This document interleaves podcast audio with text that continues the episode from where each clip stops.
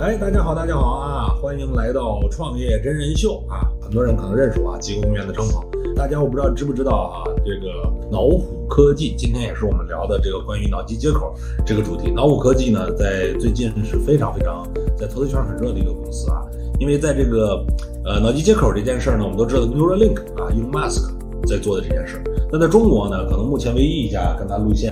呃，基本一致，然后挑战的目标基本一致的创业公司就是老虎科技。今天彭雷在应该能把这个脑机接口里关键的成长的历程里程碑，这里边核心的讲究可能都会能够说出来。那彭雷，这个是不是也跟大家打个招呼啊？好的，好的，啊，谢谢彭兄，谢谢创业真人秀，很高兴通过这个方式来跟大家进行交流啊。嗯，那我们就开始聊聊吧。其实彭雷呢，这首先也是个二次创业了。对吧？呃，这个首先这个名字让我们很多人就有感觉很有意思。脑虎科技是因为这公司跟虎年有什么关系吗？因为你们的消息是虎年放出来的啊，这这确实是。但好像公司可能应该很早就会对这事有想法。为什么叫老虎科技？有什么讲究吗？对，其实这个呃，其实是我的合伙人啊，就是我的大学同班同学。嗯，呃，我们两个这个一起创立这家公司。我的这个合伙人也是呃，我们班上的学霸，也是这个中国的这个青年科学家啊，叫陶虎。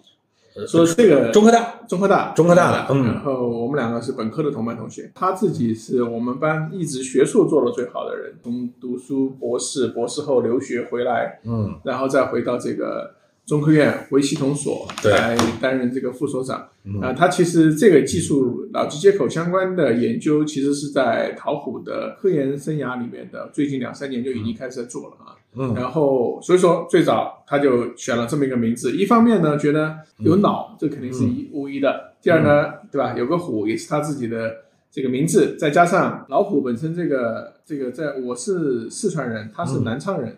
其实我们说脑跟脑是不分的，嗯，就是我们说老虎就是脑，脑，呃，对，就是舌头就是发出来就是脑啊，不分 L 跟 C，所以叫就就是老虎和老虎是一回事儿，对，一回事儿啊，我们不分这个平舌翘舌啊，所以说是这么一个，嗯，这么一个定位，对，所以名字当时就是一方面这个技核心的技术的。这个起源是来自于博士的团队，博士的团队。然后呢，再加上这个，反正念起来就是老虎和老虎也差不多哈。你们这是玩谐音梗，然后要扣钱的，谐音啊，谐音梗要扣钱的啊。对，呃，这个名字其实里边还是有一些讲究啊。而且我觉得大家可能更关心的还是这一点，就是你去做这样的一个创业，你毕竟还是从阿里。要离开的，就是应该是去年年底左右吧，十一月份左右，从阿里离开。按道理，你这样被收购进阿里的呃公司，然后在里面也做高管，离开是不是也有比较高的成本？因为我想了解一下，你最后选择做这么一个这么前卫的公司，在这个决策的背后，你是咋计算的？这个逻辑是啥？来跟我们分享分享。对，我觉得其实每一个阶段创业它都有一个成本的嘛。嗯啊，从从我的角度来讲，其实这个每次创业更多思考的是，呃，时间成本更重要一点。所以说我从我之前说我在呃本地生活，嗯，做了十一年，嗯，从做团购二十四券到做客云，嗯，加起来九年。然后到卖给阿里，加入阿里待两年半，然后做了这么多年，本地生活呢也比较苦，对吧？做过 to C，做过 to B，嗯，呃，经历过这个团购的起伏、外卖的起伏、POS 的这个数字化的这一波一波浪潮，再到 SaaS 这个方向一路过来，这是一个水很深，但是又非常苦的行业。对，所以说等到，但我一直里面脑脑子里面有一个这个做硬科技的这么一个。算是梦想吧。我觉得你从这个阿里出来有要取舍，这个很重要一点，就是你看你说你大学毕业之前就创业了，对，那时候二十岁吧，对，二十岁左右吧，二十岁。然后你现在得四十了吧？四十了。你看，哎，我就二十年的创业历程，二十年创业路程一直在创业。那你你回想一下，你二十岁创业的时候和四十岁创业的时候，体验有什么不一样吗？或者说对创业的理解有什么不一样？差别很大啊，我觉得。每每过几年，其实都有一个自我认知迭代升级的一个过程。嗯嗯 二十岁创业，我回忆那个时候，其实真的是啥都不懂，对吧？稍微会点无知无畏就好了，对，无知无畏啊！在学校里面写点代码，在社社会上接点活。那个时候我们开始在做，其实教育网的社区，嗯，做游戏、做私服，对吧？这些东西的玩法，其实是二十年前的能力，就是互联网最热，做了互联网，做了内容。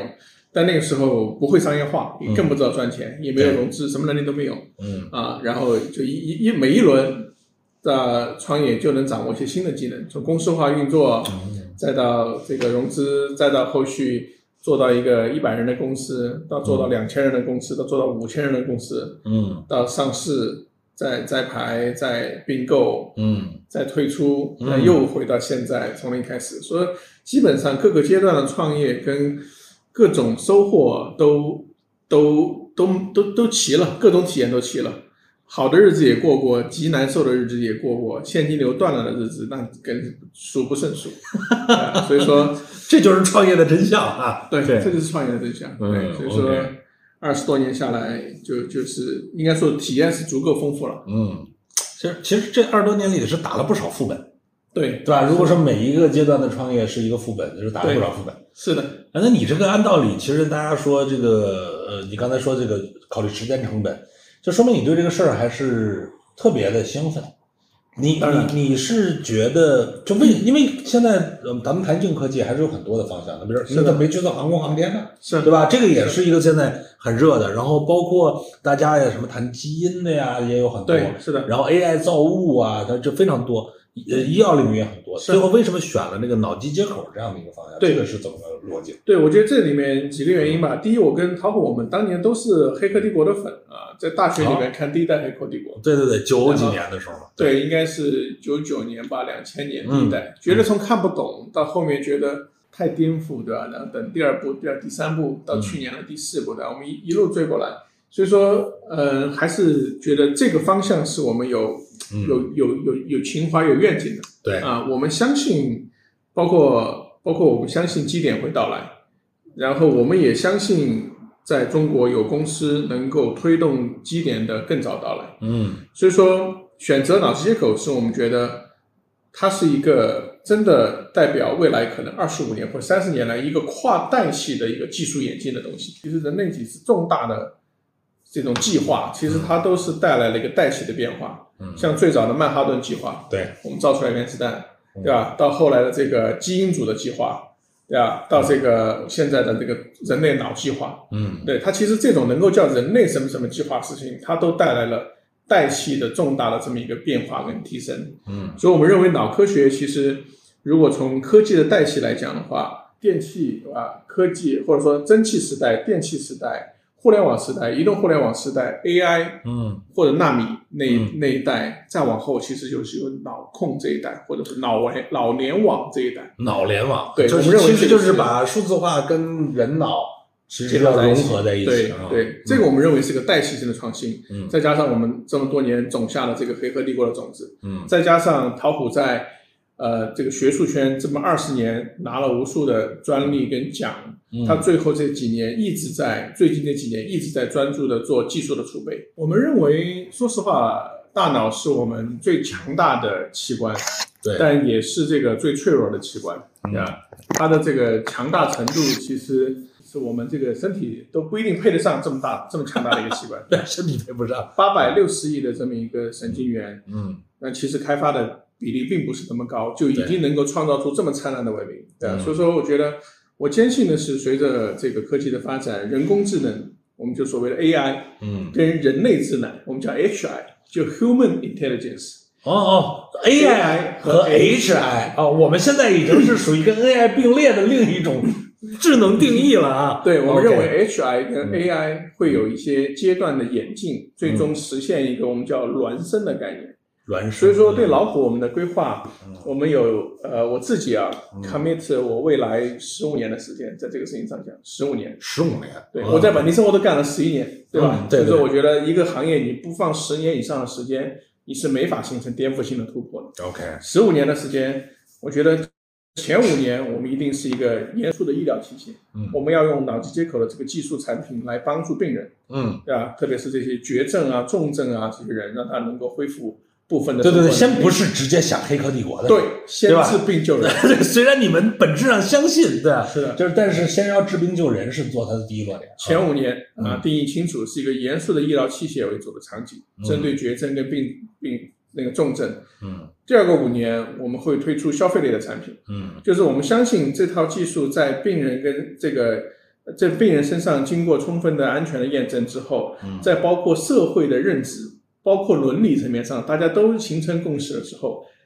普通人就会愿意接受在脑中植入电极。嗯我相信那个时候，我设备已经足够安全，载体的时间足够长，造成的创口足够小，嗯而且可能就像社会有人更容易接受。现在大家觉得我接受开颅手术是不可接受的，对但实际上在医院里面，开颅手术不算是大手术，微创哦，跟你的认知不一样吧？我就觉得开颅头上打个孔其实是微创，啊，打个孔算微创，算微创。对，所以说从这个角度来讲，整个社会的伦理认知也演进了，嗯，我觉得普通人就会接受植入电极。你看这个类似的事儿，我还真觉得有类比啊。你看早年间我们要说给眼睛动个手术，你吓死了，对，你绝对吓死了。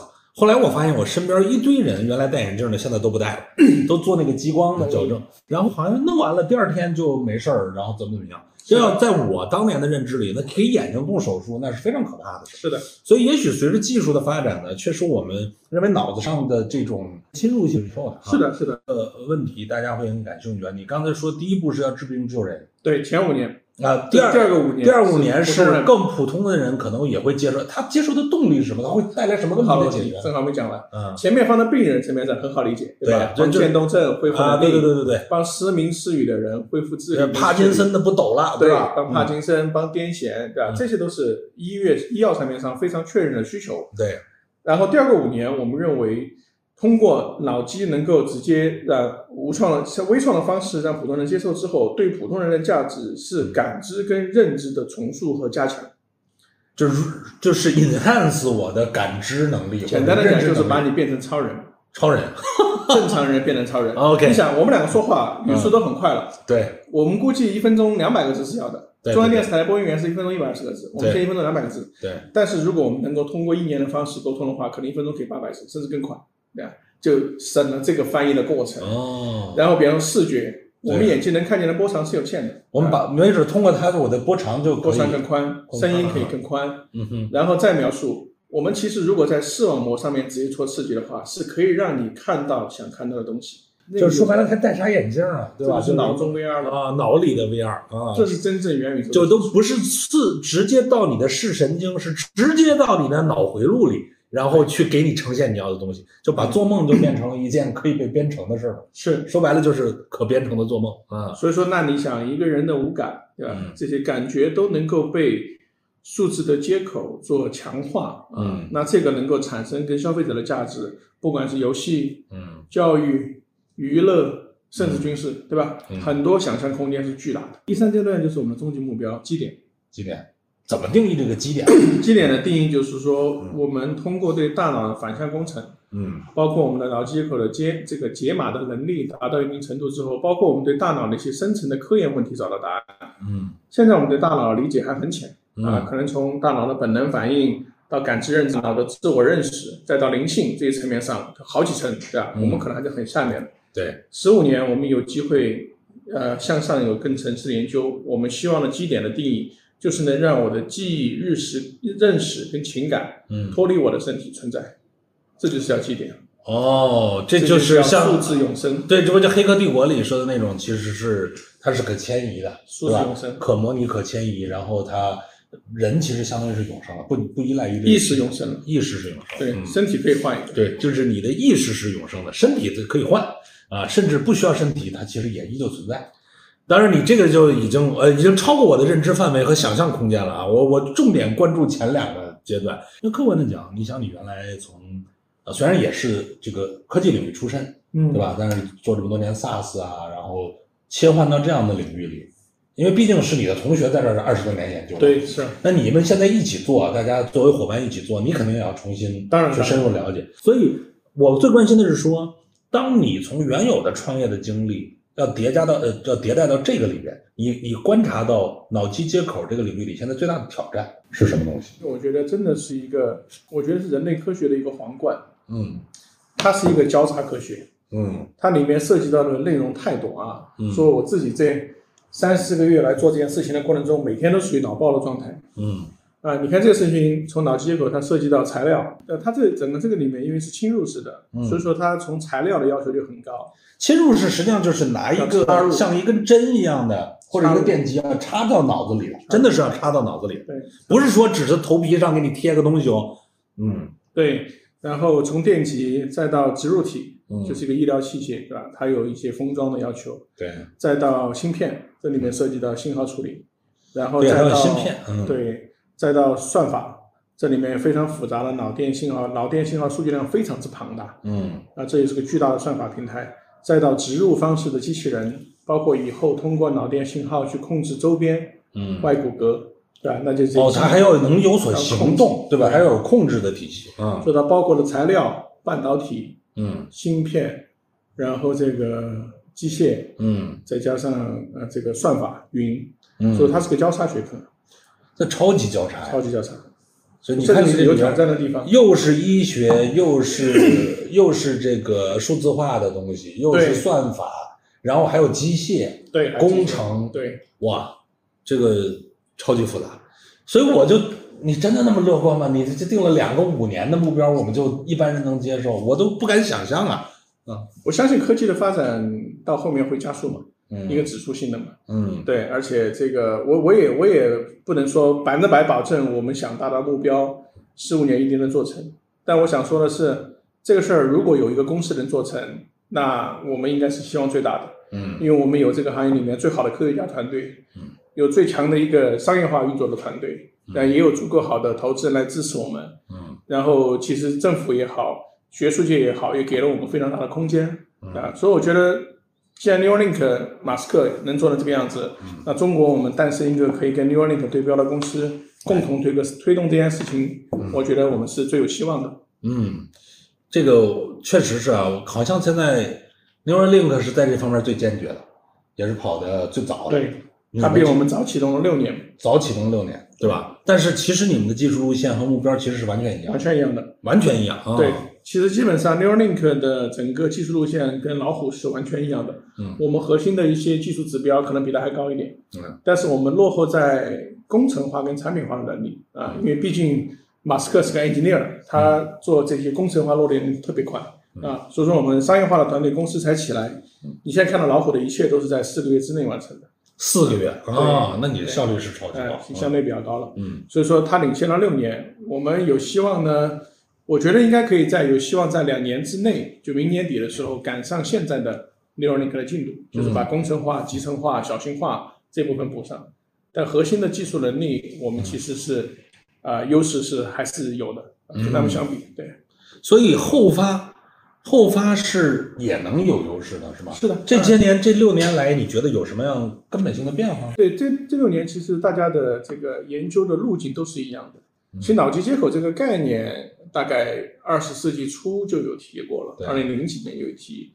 然后最初的电极其实是硬质电极，什么意思呢？就是它是一个真的是个硬的电极，它插入脑组，嗯，它就会导致就相当于是插了个插了个针或者插了一排针，一排针插一到一。百个针拍进去哎，，你不要说了，我已经开始起鸡皮疙瘩了。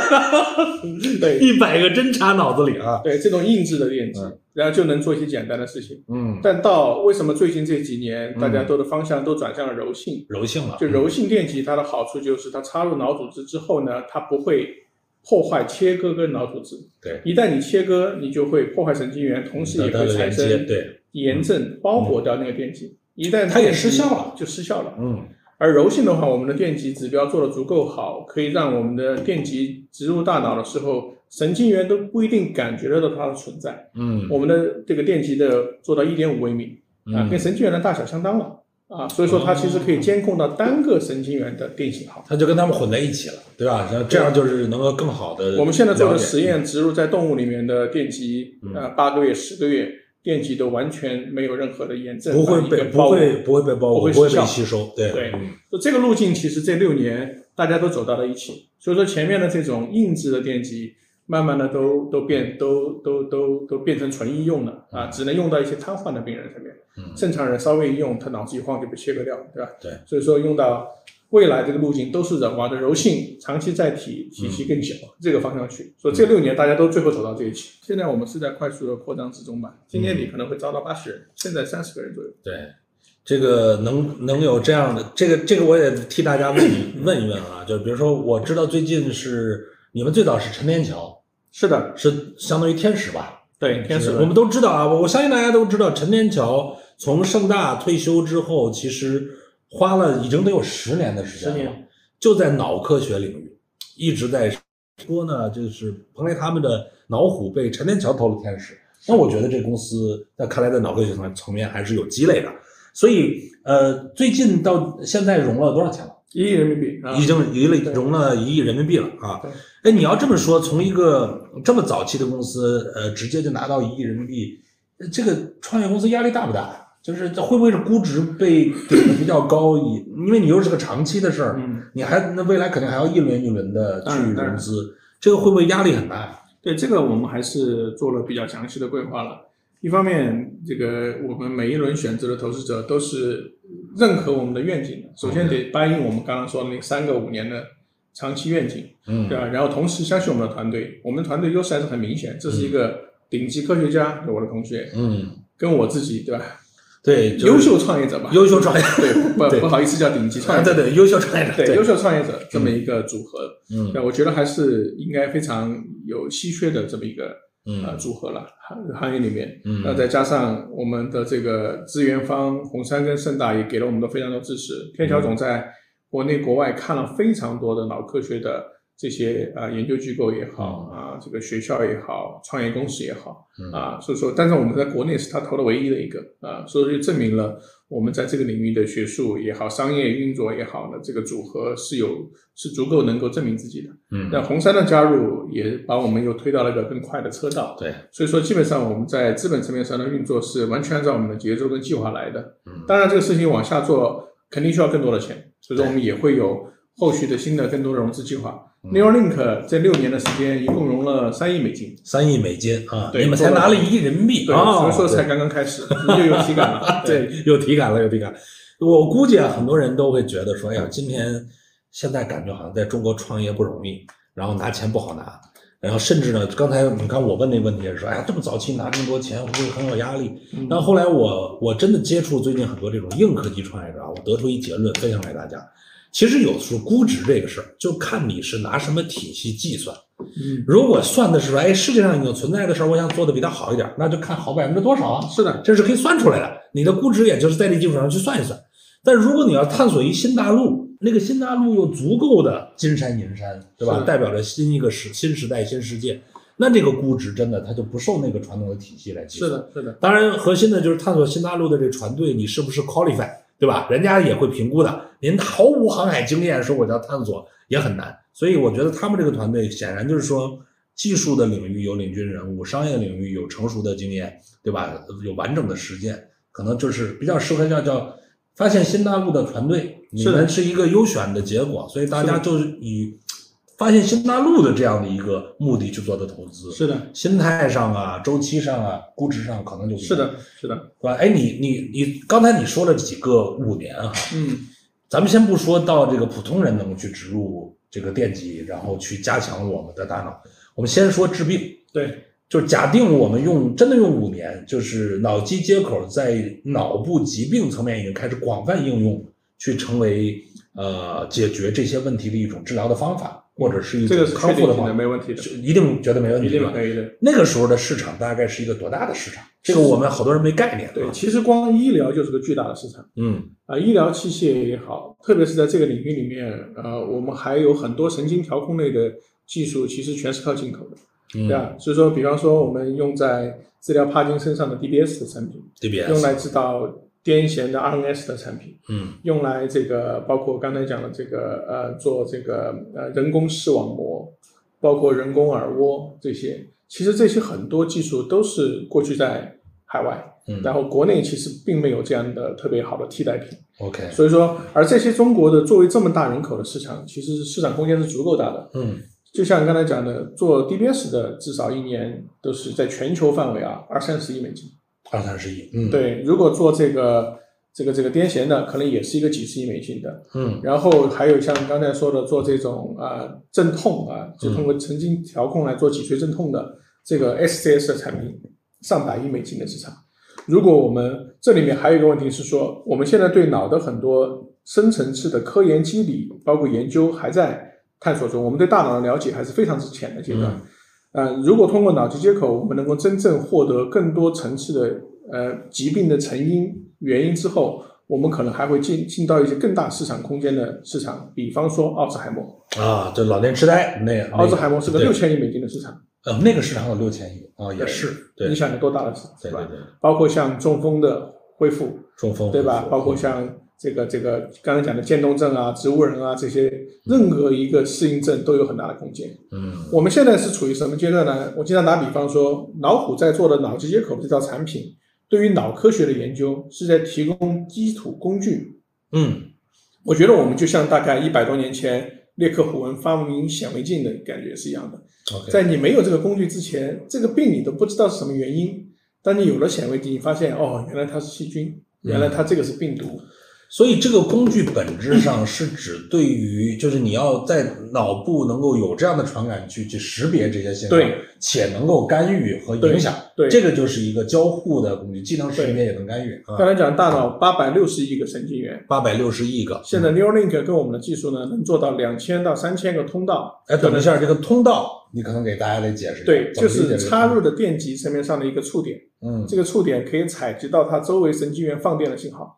啊，这就是一一个就是一个通道，一个通道，你可以对应的就是说八百六十亿个神经元。其实理论上，如果我们要全了解，这得八百六十亿个通道。对，但是实际上有些神经元它是不产生作用的，或者是不对我们的认知有帮助的，对吧？嗯。但是就算认知有帮助的一些加起来，肯定也是个百亿规模的这么一个百亿规模的神经元。而我们现在只能做到两千两千通道。对。按照我们的技术路线，对两千，我们觉得做到一百万个通道，就有可能对大脑的整个思维，包括一些神经环路的这种成这个这个这个这个，或者它的整个信号吧，能够做准确的建模跟分析。那个时候可能就能解开一些关于大脑思维也好、疾病也好的深层问题。就相当于分辨率，分辨率就提升了，对吧？现在只有两千通道，就是模模糊糊的一个分分辨率，非常粗糙啊，都是板块型的。对，嗯，对，你可以理解成，比方这是个电视机，嗯，对吧？你现在是贴到电视机里面，只看两千个像素，啊，那啥也看不出来，啥不看，你不知道你看哪部分，但你能够 room out 出来，能看到整个电视全貌的时候，你就知道在想什么了，嗯，对吧？这是一个这么是一个过程，所以通道听起来是一个非常重要的，在你们这个。这个这个领域里面特别重要的一个东西，是的，这个通道数越多，就意味着脑机脑机接口能够高通量，可以理解为就是说，呃，这个我们不管有点像 AI 里面的算力，算力就提升了，对吧？也或者你可以理解为就是就跟说我们过去在这个呃电脑的时代说 CPU，对，有个摩尔定律。隔多少年，它的算力就要增加多少倍，成本下降多少倍。对，那你现在可能如果要对应的话，在脑机接口领域的最值得关注的所谓的摩尔定律，应该就在这个通道数怎么往上不断的叠加，多长时间通道会增加多少，是的，然后它的成本会降低多少。是的，哦，嗯，脑机接口的摩尔定律我们已经问出来了，就是通道数。你觉得这个事儿是整体比较乐观的？对，到一百万这得需要多长时间？这个还是从两千到一百万。对，我觉得这个还是看得见。我觉得五到五到七年的时间是看得见的。五到七年是能看得见，是能看得见的。嗯，而且它它这不光是一个通道本身，它还涉及到不同的脑区嘛。嗯，就像我们的大脑，有些是处理语言的，有些处理运动了，有些处理视觉的，嗯，有些处理情感，也处理记忆的。嗯，不同的脑区里面，它其实也有不同的这个。功能更专业的医学知识，这个确实，我我今天就不给大家普及了啊，我自己也是，嗯，这个刚刚刚刚熟悉啊。对，但大家感兴趣的话，其实有几本书可以推荐给大家，到时候来看。啊，对这个，这到后边我们肯定要让你推荐推荐的。这个我觉得真的人脑，现在我听过一个说法，说人人类对于人脑的理解现在还是非常初级的状况。是的，是可以这么说吗？对，还是非常初级。是的，所以这个某种程度上，你刚才说的脑机接口也是一个推动大家对人脑理解进一步清晰的一个重要方式。那我们在在这个后边继续深入我们的问题啊。刚才我们其实讲到了说，呃，你你们在早期的时候，肯定这是要多拿一些钱，并且未来可能还要持续的拿。是的。那这件事很重要的一点呢，是说这是一个未来长期的进程，并且一个探索型的业务。这些钱最终可能会花在什么样的地方？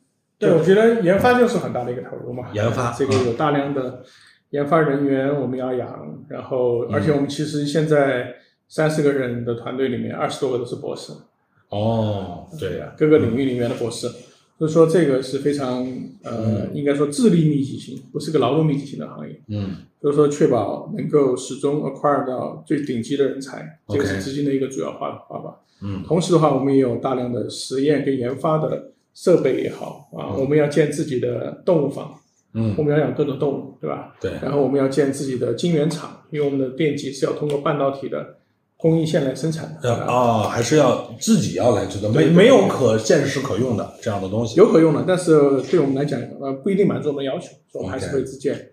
包括还要建这个我们自己的 GMP 的厂房啊，因为要做这种医疗器械嘛。然后我们要建自己的数据中心嘛，总要做大规模的算法。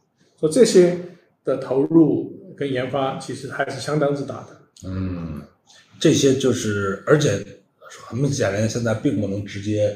投入研发完了，很快就获得回报，对吧？这是不太可能的。是的，那那这里边我听你你上次跟我讲过啊，就说你们其实是有一个叫双轨制，也就是说，呃，很多的技术研发还有在跟中科院合作的这样的一个体系，然后同时占有公司在去做产品化。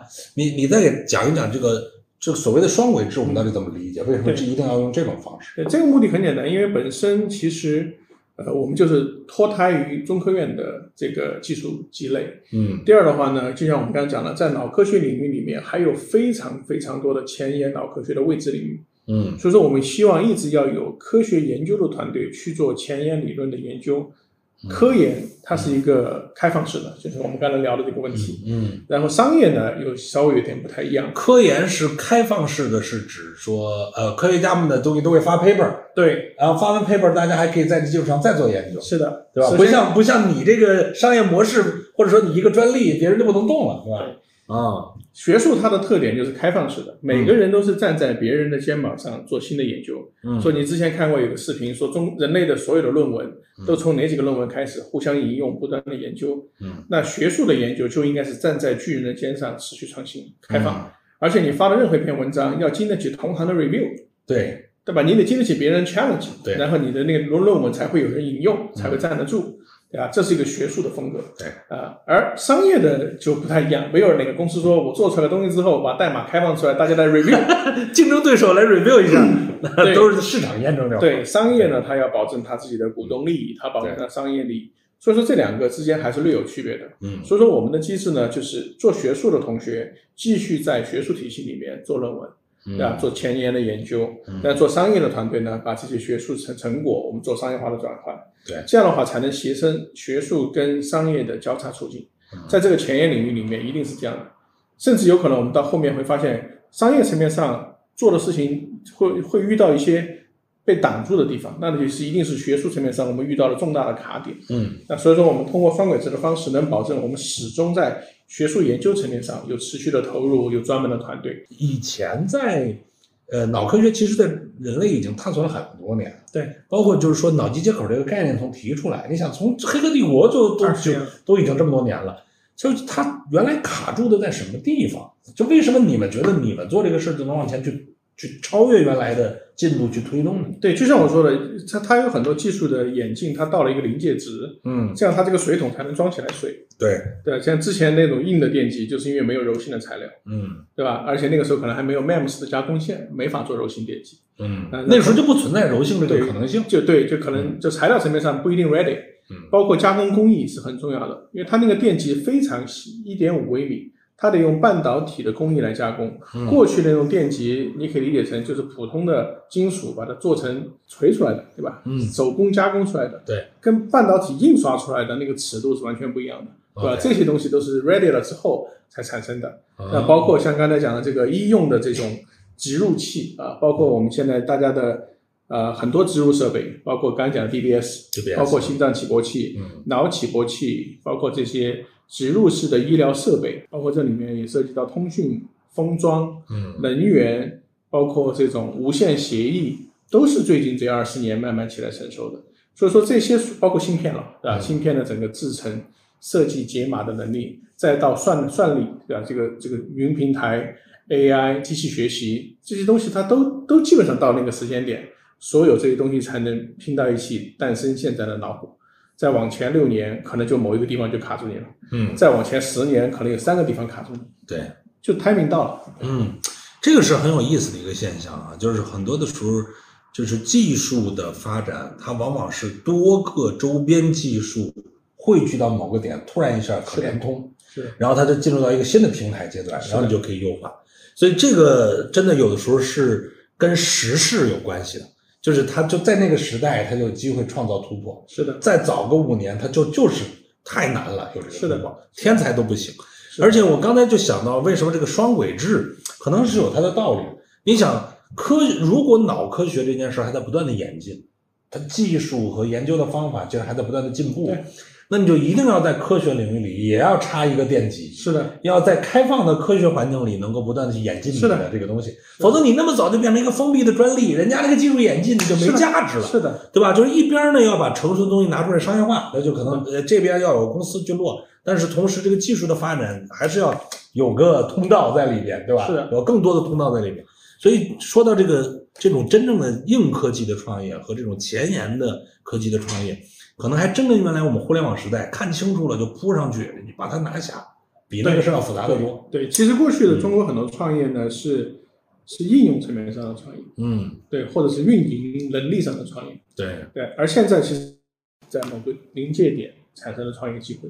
嗯，对，过去中国太依赖应应用创业了，很少有这种在。其实我们现在也就是在硬科技层面上，按道理在底层的理论研究层面上，我们还是落后很多的。所以现在国家的很重视科技啊，包括这些大量的研究的投入啊，这些科学家奖啊，其实都是在要把我们在理论层面上、这个硬科技层面上的这些补的地方要补回来，欠的东西要补回来。嗯，如果脑机接口这件事儿可以非侵入，你就能够成为这个呃参与到脑机接口的体验者，是不是？你们就觉得都 OK 的啊？就是如果要是非侵入式，也就是没有任何东西进脑子，是不是你们就都觉得行啊？如果说这是 OK 的，你们就扣个一啊。如果非侵入式，我肯定必须，我就赶紧来了。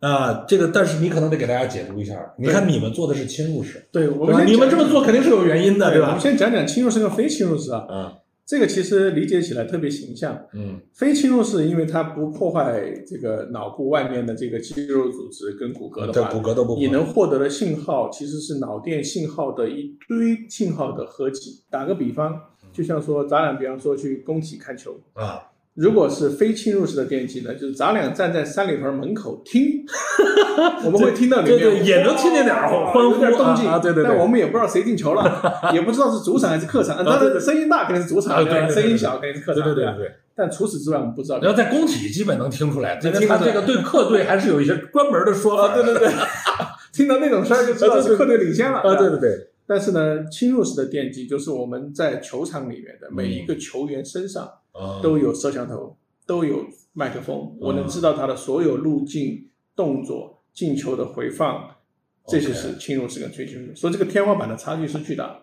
哦，就隔着，就是如果不进到里面去，这个都屏蔽效果那么强。当然，那人脑也是这个，没想到这么一个结构也是能够带来这么大的就只能，听个响，就听个响，听个响，这个嗯这个描述是最最简单直接的。嗯，而且，但但说起来，就侵入式这件事儿，是不是啊？那非侵入式可能最多就能做点儿嗯玩具型的东西啊。我之前见过那种，说戴脑袋上就能够测你的注意力啊，或者什么帮助你提升注意力。对我觉得那个就那个就谈都谈不上通道是吗？对，那个也有通道，但是它就它是信息的混合的结果。啊，就是它更分辨率太低了。对，嗯我觉得非侵入式的一定也有市场，嗯但它的市场呢更可能偏一些呃精神类的呀，或者说是保健类的呀，嗯一些非刚性的、柔性的一些场景。嗯但真正要做我们这种高通量的、深度的脑信号的解码，跟输入跟输出都要能打通的话，一定侵入式是唯一的路径。嗯，呃，这个侵入式在技术伦理上会有什么问题吗？因为这里面刚才提到了一点啊，就是这个人被加强之后还是人嘛？这个人类社会对于这样被加强的人，未来会不会有所限制？因为你看，我们的光谱能看到更多，理论上也能实现，是对吧？因为我们其实人看到的东西，也就是通过视网膜转到视神经，它其实就是个 API，就是它接过来这个信号嘛。人不行的话，你加一个外部的东西，再到到脑子里，脑子也依旧能能成为影像。是，但这个东西你就可以变成了一个更加无限扩展的东西。就这种对人的加强，未来会不会存在一些技术伦理的问题，甚至社会接受度的问题？非常同意啊，就是说这也是我们公司在其实成立这么短短时间之内，我们在内部除了定我们的使命、愿景、价值观以外，嗯，我们已经定了一个叫伦理守则。对伦理守则几条？嗯，第一条就是人道要优先于科研与商业。人道优先优先于科研对就是不管我们做什么科研研究或者做商业化的话，嗯人道要优先，要重视病人，要确保病人的这个人道的权益。第二，我们因为这个过程中肯定还是要做大量的动物实验，嗯对吧？所以我们要尊重动物的生命，要尊重自然，对吧？这也是一个伦理上面的嗯我们的一个守则。第三个的话呢，就是就是伦理本身，就是在做脑科学的过程中，其实我们会进入人的自我跟认识的一些深水区。坦诚的讲，如果我在你的脑中可读可写的时候，那什么是你，什么是 why，其实都不太一样了。那包括一旦我们能够真正对人去这个视觉也好、感知也好进行输入的时候，那这里面会产生的安全，包括这方面的一些风险，嗯都是要需要去推动的。所以，我们伦理守则第三条就是我们要推动伦理规则的演进，嗯，但是要保持敬重。我们永远都在探索未知。对，然后伦理就是你在探索未知过程中的红线。我们公从公司角度来讲，我们就是会去推动伦理的演进，嗯但是呢，保持敬畏之心。对这个是我们的判断。对，对所以说我觉得这里面会有很多的问题，在未来十五年里面，我们需要去回答。对啊，包括这些自我意识的影响，包括你刚才说增强之后的人，嗯但我觉得这个是不可逆的趋势。赛博格，对，这就是会变成 cyborg。对 cyborg，对吧？这个这个很多科幻小说迷们应该都记得这个感觉。这个是个不可逆的趋势，不可逆的我们最终都会输用那种。我们现在其实严格意义上就是个 cyborg，嗯，你早上起来第一件事情就把这个这上，器官，这是器官。睡觉前最后的时间放上。对对对，这相当于是我们的一个一个加强的器官。对，没有这个，我们真的现在就无法赢得任何竞争了。就不是个完整的人。对你跟任何一个人就没法拼了，因为智力人家可以搜索，对对吧？然后这个信息人家比你千里眼，你可不就是这么回事吗？我们已经用另一种方式加强，那叫非侵入性质的方式做了加强，未来可能会有更强的啊。呃，那我们再再聊聊这个，呃，我们现在怎么理解这个脑机接口这个技术啊？比如说 Neuralink 做到什么程度？呃，人们在脑机接口的层面上，呃，他们的进展如何？然后下一个里程碑，下一个关键要突破的节点，在这个科研圈里也好，在呃，甚至比如在商业的预期里面会是怎么样？就更清晰的里程碑。对，其实大家的进展都是差不多，就是嗯相关的技术都 ready 了，都在往往小了、往工程化了做。嗯然后往小了、往工程化了做的过程呢，要去完成医疗器械相关的许可跟认证。啊，许可认证对，啊因，为那毕竟是个医疗器械，对吧？所以现在大家都进入了这个阶段，我们也这个阶段，Neuralink 也在这个阶段，嗯，所以下个下一个目标肯定大家都是一样的，能够早日这嗯个拿到相关的认证，能够这个在人身上做实验了，对吧？嗯这个肯定是一个是一个关键的时间点。不你们跟 Neuralink、Mask 那样的在技术路径上，在各个方面有区别吗？还是说呃基本都一样？基本一样，基本一样可能细节层面上会有一些区别，比方说我们的电极的一些植入方式的一些核心专利，呃，嗯我们还会有更高的一些优势的地方。嗯啊、但是大家的方向都是基本一致的，嗯所以说，就是我觉得我们在，所以说我说我们的科研团队、科学家团队在这方面的积累，其实比他们会更多一些，但是我们在工程跟产品化能力落后一些，嗯但路径我们还是很有信心的，这也是我们为什么有信心两年赶上现在的 Neuralink 的一个原因。这已经是很了不起的啊！两年的时间要赶上六年的差距，对啊，这是又中国速度啊，又要中国速度。哎，有啊有有个问题我一直挺感兴趣啊，那个当时天桥，你你们聊他要支持你的时候，嗯，是怎么个过程？因为我知道天桥在脑科学投入十年，他那么轻易的能去认同一个公司不容易的。是的，是的你，们都聊啥了？他怎么就最后有那样的决心？对，其实天桥在呃这个脑科学过去十年了，嗯做了大量的这些研究啊，他跟全球领域的几乎所有的脑科学的科学家都聊过。嗯然后他他选择的标准很简单，就是就是第一，他一直在探索，就是脑机接口这个作为脑科学的基础工具，嗯一个基础能力的提升，应该会有一家公司跟 Neuralink 一样在中国。然后呢，他先跟陶所聊的，跟陶虎认识的，然后他们就有个交流了。但他之前也有一些担心，就是毕竟科学家来做一个公司，跟创业者做一个公司还是有不一样的地方。。对，然后就一直等到我从阿里出来之后，我们才来把这个公司的商业化运作补起来。所以说，从天桥的角度来讲，科学那一关，陶虎已经证明了他是全球顶级的科学家，嗯这是有客观可以非常清晰的。对对然后我的加入就让这个公司至少在创业经验、在团队打造、在组织战略、文化运营各方面都能够像一个这个这个，毕竟干过这么多次之后，会有很多成功的或失败的经验啊，嗯能够更快的把这个事情往我们的目标推进。嗯所以说，天桥也好，红杉也好啊，就紧接着就一块儿进来了。嗯，就是这个我看起来是，也许以后还真是一个新模板啊。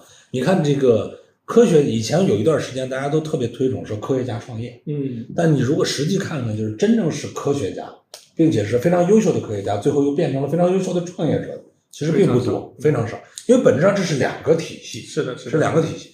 所以，是不是未来在做这种硬科技创业相关的东西，确实是要么就是科学家和创业者必须结成伙伴，是的，这是成功率更高的东西，是的对吧？大家各有所长，甚至你那个双轨制，对吧？就在一些特定的前沿领域，还得双轨制。是的，啊，至少在硬科技领域，可能也应该是组合，大家成为一个伙伴的关系是的，啊。对，这个我觉得也也是在这个脑虎科技这儿，我觉得可以长出的一些新的认知啊。嗯那么，呃，刚才我们也其实聊到了这个脑机接口的呃本质啊，它的本质，呃你刚才说它其实有点像一个工具，其实通过这样的东西能够让我们看懂大脑，对能够加强大脑。对，这本质上是这样的一个工具。那么也聊到了，就是说几个阶段，治病救人，对这是第一阶段对啊。然后呃，强化感知认知，第二阶段，普通人，数字孪生啊，对这那就是黑客帝国嘛，就黑客帝国是第三阶段啊。今天我们不聊黑客帝国第三阶段啊，就算前两阶段，那我问一个问题，你刚才说五年五年，虽然这可能是个虚数，也许是七年，也许是八年，对，但万一这件事儿它就是还有很多未知的东西卡在这儿，它又是一个十年的征程，第一阶段是能够是变成变落地，怎么办呢？是这个问题，就像所有的重大科学的研究，它都有不确定性。对啊，它不可能百分之百确定。，对，就像我记得我读我读大学的时候，就说可控核聚变，对吧？说还有五十年可以用。对对对对，现在我这么四十岁了，还有五十年可以用。就这这五十年从不缩短的。对，啊所以说我相信在这个领域的科学研究遇到这样的问题是、是肯定存在的。所以说我一直讲，我们不能保证我们一定让时间表能做成这件事儿，嗯。但我们说如果有人做成了，我们是希望最大的那个。嗯。这就是我觉得创业者可能身上天然有的一种乐观也好，一种这种不服输的这种精神也好，我们是因为相信所以看见。嗯可能很多行业里面的人，或者有些人，他们是看见了才相信。嗯但作为一个创业者来讲，你一定是因为相信所以看见的。嗯，哎，这这句话很阿里啊，这确实是阿里里边经常说的，但也是其实就是创业者都是靠这种。方式自我对，这也是真相，真的是真相。你说，你说马斯克，我们现在看到他这个火箭一天一天的往上发，嗯对吧？这个这个公司一千亿美金的估值，但大家知道，马斯克是二零零二年成立的 SpaceX，对，中间有过多少次嗯，那一炮没上去就就完蛋啊！对对对，没错，没错，对吧？到现在这个发动机一代一代的猛禽一、猛禽二，大家都觉得我突破了这些技术的皇冠，嗯新的领域，那人家干了二十年啊。对，所以说有些这东西的突破，就是你从二十年内相信一件事情。所以说为什么我说我 commit 未来十五年甚至更长的时间，就是我做好了这个准备，嗯对吧？如果不是我们，那还有谁？嗯，对，其实真的有的时候足够难的问题，就已经把大部分人都吓退了。是面对不确定性，大部分人就就躲了，是因为总体人们是喜欢确定性是啊，但是希望都来自于不确定性，对吧？确定的全都是绝望，因为最终人都要完蛋的，对吧？所以在有限的时间里，怎么抓住一些不确定性，创造价值，是这是创业者本质。是的，啊，你看这个，就经历过从二十岁创业到四十岁又创业，并且这个创业跟二十年的历程都不一样。呃，这个彭磊还是有很多自己的思考和选择的哈。那说到这儿，正好我看也有不少人都关心，呃，脑武科技这它是一个什么样的文化的公司呢？就因为你做的又是一个不一样，比如说当年做 SaaS 的时候，或者做互联网的时候，团购你也做过。对，那我觉得，就不同的公司在不同的领域，肯定有不同的文化。是，那这种类型的公司，我真不知道它应该是个什么文化。对，记得刚才前面讲，我说我们有一个这个伦理守则，伦理守则啊，跟价值观平行的一部分内容。对。我们的团队其实讲价值观可能有点多啊，但是我觉得我们有几个比较明确的定义。嗯，我们定义的是一个有极致科研精神的。嗯，这个是我觉得特点。极致科研精神，怎这个这个话怎么解读呢？就毕竟我们是科研背景的，嗯，包括我们现在也有大量的中科院体系的这些博士，在这个领域里面，一定是科研要先行，产业跟随，对吧？所以说，我们觉得极致科研精神是我们非常重视的一点。我们觉得要有，因为科研也是勇于探索未知的，对吧？对。那我们认为是有极致科研精神，然后勇于探索未知的交叉学科的一个顶级创业团队。嗯。我们觉得是这么一个定义。说我们这个，比方说我们对个体有些要求，我们希望每个这个老虎的同学本身是这个简单、透明、阳光的，所以说我们有这个所谓的叫热爱生活的这个定义，对吧？嗯。大家得是一种积极正向的人。对啊，然后作为团队来讲，我们希望大家是乐于分享，嗯，互相成就，呃，这是在团队层面上的要求，就从个体要求到团队要求。那第三条呢，我们希望大家有求知，然后这个就是有非常强烈的求知跟学习能力，好奇心，对，这个很重要，嗯，对吧？然后第四个的话，就是我们做事情的标准要有远见，有着实。嗯，就这行业里面有很多人，其实他就看当年三年的事情，嗯，但是我们希望我们团队有足够的远见，你看得远，你才对当下不那么焦虑。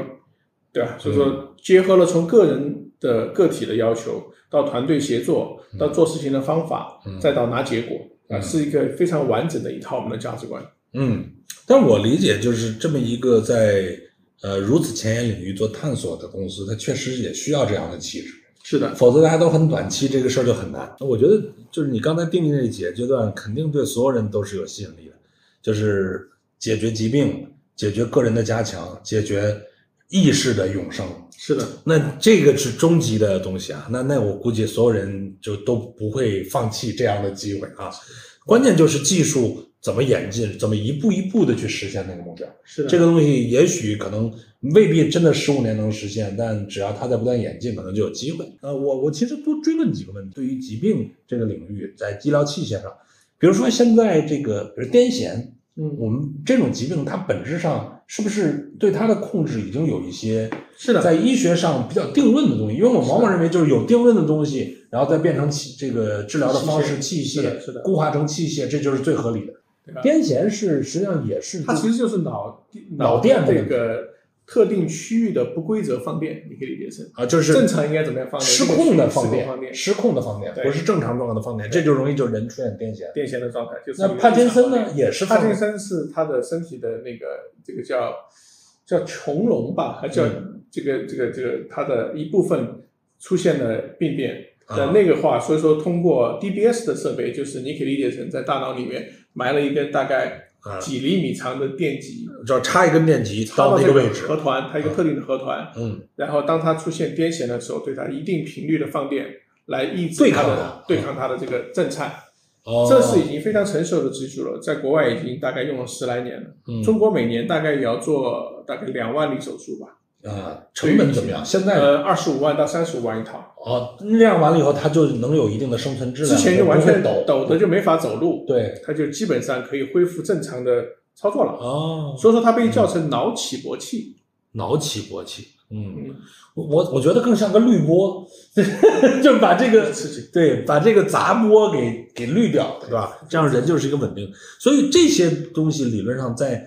如果通过这个脑机接口的器械，就比原来做手术明显是一个更优的方式，或者更能大规模、更低成本的解决问题。对，其实也是做手术嘛，它手术植入电极嘛，就是像这种是属于电电这个神经调控嘛，就是电信号紊乱了，通过这种刺激的方式来做抑制跟治疗。同样，这个 DBS 的这种产品，嗯，刺激到这个位置是治疗这个帕金森。他现在还有一些新的研究，比方说治疗刺激毒瘾，就是其实上瘾，包括这种呃毒瘾也好，性瘾也好，其他的这些瘾也是可以通过某些区域的特定刺激来改变的。哦，所以就是说上瘾这件事的戒除是可以通过有这样的研究了，干预有这样的研究了，也有这样的一些实验了，嗯，甚至包括抑郁、焦虑这些一些精神类的疾病啊，这不都是跟多巴胺的分泌相关的这样的一些东西？理论上都其实通过这个来可以做调控啊。啊，那这个市场确实挺丰富的。对，抑郁症也是个非常大的市场，很大的市场，很大的市场。嗯，所以你看，这个我觉得本质上脑机接口，你可以理解为就是一种对我们人脑已有的完整理解之后，找到一个更有效、更持续的呃方式，去真正的形成干预，变成一种有效的器械。是的，这样呢就会变成了一个比原来只有少数人才能去做的手术啊等等获得的治疗啊，变成更普遍的东西。是的，嗯嗯。这可能就是在第一阶段里落地的，非常值得去尝试的。我看刚才这里边有人有人提啊，说这个苹果以后会做脑机接口吗？哎呀，我跟你们说啊，我说个观点，一会儿你再补充啊。我觉得苹果一直在做脑机接口啊，嗯，对吧？你你们不觉得这个手机也是一种接口吗？它通过这个东西，通它只不过通过你的视觉，叫非侵入式的，通过视觉，然后把你加做了加强，是。对吧？那那那那你说，如果未来真的这个所谓的侵入式变得伤害极低，就跟我们这个打个针或者是埋一个就做个跟眼睛手术一样的眼睛手术原来就没啊，对对，就就咱们近视眼手术，真到那个时候的时候，那这个很明显比抱一手机咱们强大多了。谁还做 A 二眼镜什么 X 二，那个就脑内的直接就 X 二了，对吧？就刚才说这点，你你是不是觉得也是这个思路？完全同意，对吧？这个其实都是数字化，对。对对，十几年前的这个智能手机的这一波，到可穿戴设备，它做了手表，对吧？到今年要发的苹果的 Glass 眼镜，对吧？那其实大家都是会发现，数码产品跟你的身体的贴合度会越来越高。原来手机你可能每天还有一个拿放的过程，变成手表之后，你的取都不取了，对对吧？那苹果还有谷歌还曾经有研究过那个就是。完全数码的隐形眼镜，嗯，其实也是在研究，但是后那个项目关掉了。对，所以说这些科技公司都会探索让科技跟人之间的结合越来越多。嗯，只是我们一上来就选了最难的事情，嗯，从从侵入式的脑机开始，那他们是从非侵入慢慢做，所以我说这才叫一个跃迁式的计划。对，非跃迁呢，就是从手机到到到可穿戴设备，然后到眼镜这个路径，嗯，这是两条路径嘛。所以说来说去啊，就我们一开始听着就是，哎呀，脑机接口，觉得是一个。呃，医学纯医学或者生物学的事儿，但本质上这件事儿还是一个，就是跟从跟计算机科学发展一路过来，是的，带来的数字化，数字化对于人类的加强，对吧？那这它也同时在这个路径上，因为它最终的本质还是通过一个数字化可编程的方式，可以对人做加强，可以对原有的问题做修正。是这个是在它的效率远高于原来我们用物理的方式。这个在你脑子上各种折腾，是吧？就是这个，我觉得应该说就能理解脑机接口它到底的本质是什么东西，它为什么这件事有巨大的价值。是的，你可以理解为它就是比我们现在想的 X 二还要再深远的。对对对，这人的数字化加强和最终通向意识永生的，那就是真正的元宇宙。哎，那不就是黑客帝国啊？元宇宙真正的元宇宙最终应该是在那个里边。对，那不就是那不就是黑客帝国嘛？Matrix 是吧？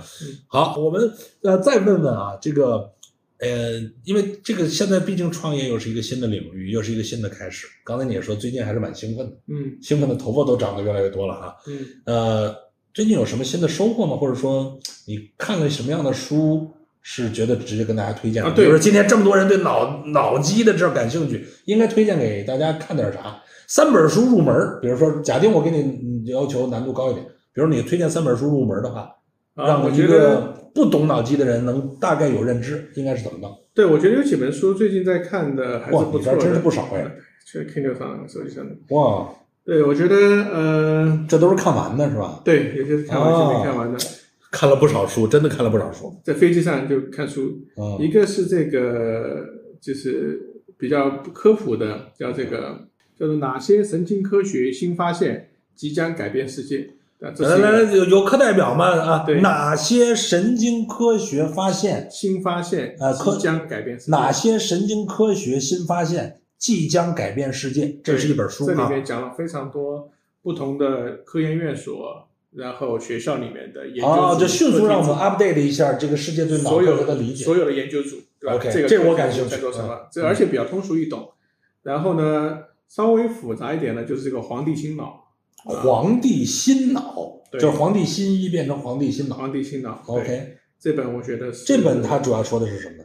呃，就是他会讲更多的从从这个脑的一些认知啊，就嗯就前面可可能算是入门的。如果上来看这个，你可能就没有动力看那本，就这太难了。对，先看第一本，再看第二本啊，对这个进阶的啊，对，嗯然后我觉得这这两本都算是呃不错的。如果还想再往下看，就需要看一些医学方面的书啊，比方说像这又进阶个，了啊。比方说医学简史啊，医学简史，或者医生的选择啊，哎，医医学简史或者医生的选医医生还是医医生的啊？医生医生的抉择医生的抉择对吧？对。医生的抉择。对，OK，啊，这些我觉得就是大概神经，然后大脑，包括医学这几方面的一些书，嗯。自己看一看，都会让大家对，呃，就觉得其实有很多人，我自己在四个月之前对这个东西的认知其实也跟大家一样，嗯。但真正看了书之后，就会发现它也没有那么神秘，没有那么恐怖，对吧？嗯然后它其实有很多人的恐怖或者不理解是来自于未无知来来自于于无知 对对对对 对对对。所以说，当自己真正了解了更多之后，其实就会这个这个就越有兴趣，对吧？对。大概是这样。那我觉得挺好啊。这个今天我相信听到这儿，大家很多人都会有收获。不光是听到了脑机接口这件事儿，它的本质是啥，它的下几个阶段是啥啊，包括就是我们值得期待的一些突破的方向等解决的问题是啥。同时呢，如果你也未来想在这个领域里有所参与，那这三本必读的书咱都拿到了。嗯啊，如果有机会你们要想加入这老虎啊，这个那我觉得这三本书肯定是必看的，因为是 CEO 创始人自己亲自推荐，这个呃聊天的素材一下就提升了。是是是，极大的提升面试成功几率啊！我替你们用这种变相的方式已经挖出来了这样的一个更有效率的方法啊！所以今天呢，也特别感谢啊，这个今天我们彭雷跟我们做了这么多丰富的分享。创业的早期是非常忙的，因为他现在也天天早上到晚上啊就很忙碌，但是还是拿出时间跟我们一起分享了很多他的想法。那未来呢，在创业真人秀还会有更多的优秀的创业公司啊，我觉得总有一家公司可能会让你。呃，有兴，可能很多公司你都有兴趣，但最终也希望你们能找到一个值得让自己下一个阶段的人生投入进去，共同去参与创造的事儿。我们也希望有志于做生命科技领域的嗯各行各业的优秀人员，对踊跃的来跟我们的联系啊对，一起来做成这件充满想象、充满挑战又充满成就的事情。好，大家下次见，拜拜，拜拜拜拜。